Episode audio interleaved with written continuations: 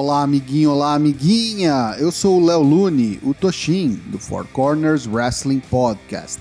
E esse é o. Traps, traps, traps! Onde eu vou te contar tudo que rolou de melhor e pior no SmackDown do dia 11 de março de 2022. Vem comigo!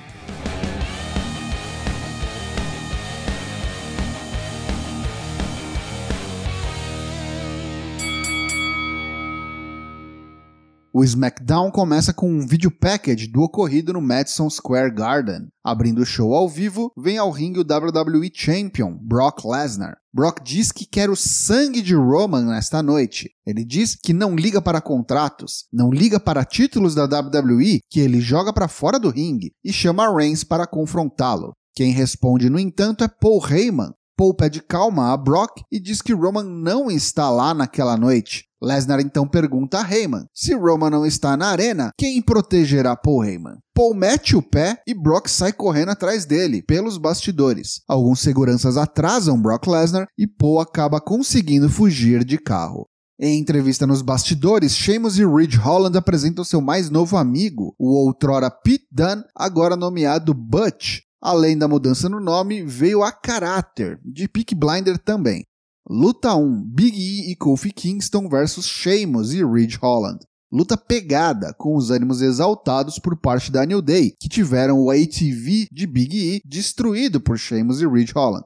O combate estava mediano esquentando quando tivemos um acidente no lado de fora do ringue. Ridge Holland deu um suplex em Big E que caiu de cabeça de forma muito feia. Butch distrai Kofi e Sheamus aproveita para finalizar o combate. Após a luta, Butch ataca Kingston e Sheamus e Holland tentam conter o jovem Pitbull. Descobriremos após o programa que Big E infelizmente quebrou o pescoço e com certeza deve perder a WrestleMania. Após um recap do desafio de Kevin Owens a Stone Cold Steve Austin na semana passada, vemos o vídeo package que o próprio Austin soltou em suas redes sociais, aceitando o convite de Owens para estar na WrestleMania em uma edição especial do KO Show. Sami Zayn é entrevistado nos bastidores e vemos um vídeo de Johnny Knoxville, que contratou aqueles aviões ultraleves com uma faixa de mensagem, com o telefone de Sami Zayn sobrevoando a região da residência de Sami. Luta 2: Drew McIntyre e os Viking Raiders versus Happy Corbin, Madcap Moss e Jinder Mahal. Ou é isso que deveria acontecer, né? Toca a música dos Viking Raiders, mas ninguém vem ao palco. Eis que uma câmera nos mostra os Vikings sendo atacados nos bastidores por Corbin, Moss, Mahal e Shank. Drew vai ao encontro de seus parceiros para dar uma força, mas o grupo dos Rios chega ao palco primeiro. McIntyre dá cabo de três deles, mas eventualmente cai ante os números. No entanto, nunca devemos duvidar do poder do Babyface e do protagonismo. Drew se recupera, bate em todo mundo, menos em Corbin, que foge antes que sobre para ele. Ronda Rousey está no ringue para demonstrar quão ruim ela é em cortar promos. Ela diz que vem treinando o ankle lock que aprendeu com seu mentor Kurt Angle e assim como na semana passada, vai fazer Charlotte dar tap out na WrestleMania, pois lá vem a campeã. Flair dá desculpas de que não estava preparada e com sua gear na semana passada. Charlotte então promete que humilhará a Honda e fará ela dar tap out. Rousey oferece a chance de Charlotte provar o que diz e fazê-lo agora. A campeã do SmackDown obviamente recusa e se retira. Ronda Rousey finaliza dizendo que na WrestleMania Charlotte não terá para onde fugir e ela ou dá tap out ou Ronda levará um braço de Charlotte para casa. Luta 3: Sasha Banks e Naomi versus Shayna Baszler e Natalya. O que sobrou para Naomi foi pintar o cabelo de azul e assumir a gimmick e música tema de Sasha. Que coisa triste. Bem, estão melhores que as adversárias que nem entrada tiveram. Naomi apanha pra caramba das adversárias até que faz o hot tag pra Sasha, que sem dificuldades dá cabo das duas sozinha. As campeãs de duplas Queen Zelina e Carmela, que assistiam tudo da mesa dos comentaristas, dão uma atrapalhada e distraída no árbitro, mas nem isso é suficiente para provocar a derrota de suas adversárias na WrestleMania. Com uma variação de um Code Breaker, Sasha Banks pina Natalya em menos de 4 minutos. Os campeões de duplas do SmackDown, os Usos, estão no ringue e dizem que acabaram os possíveis adversários para eles na WrestleMania. Acho que não, hein? Chegam Shinsuke Nakamura e Rick Boogs, que desafiam os campeões. Boogs está mancando e com um grande curativo no joelho direito. Jimmy então propõe que se Rick Boogs vencer Jay em uma luta um contra um, os campeões concederão a luta pelos títulos de duplas na WrestleMania. Chega a árbitra e vamos lá. Luta 4: Ricky Boogs versus Jay Uso.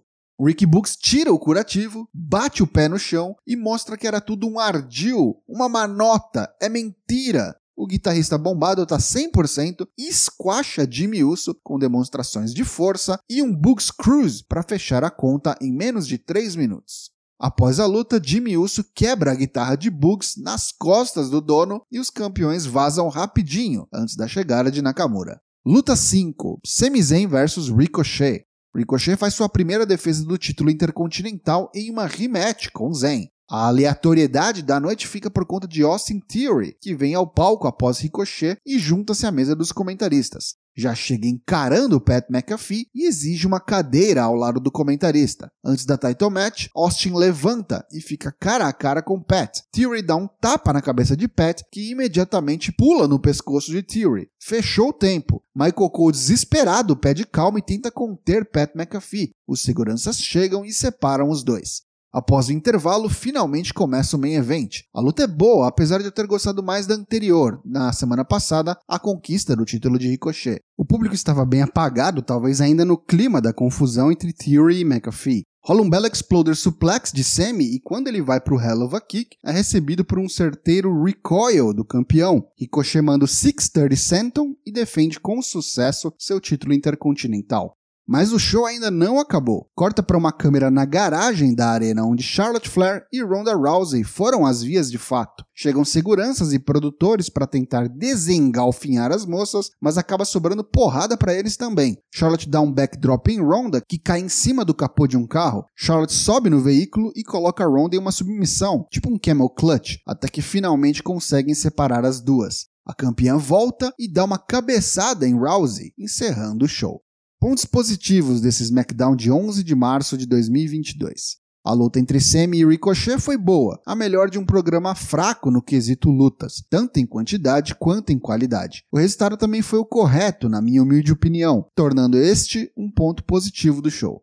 Apesar do nome indumentária questionáveis, eu gosto da ideia de colocar Pete Dunne, quer dizer, Butch, em um grupo com Sheamus e Ridge Holland. Já coloco o Ridge de terceiro, meio que na geladeira, afinal tá se provando verde e um possível perigo aos co-workers, e puxo Dunha para ser a tag do ruivo irlandês.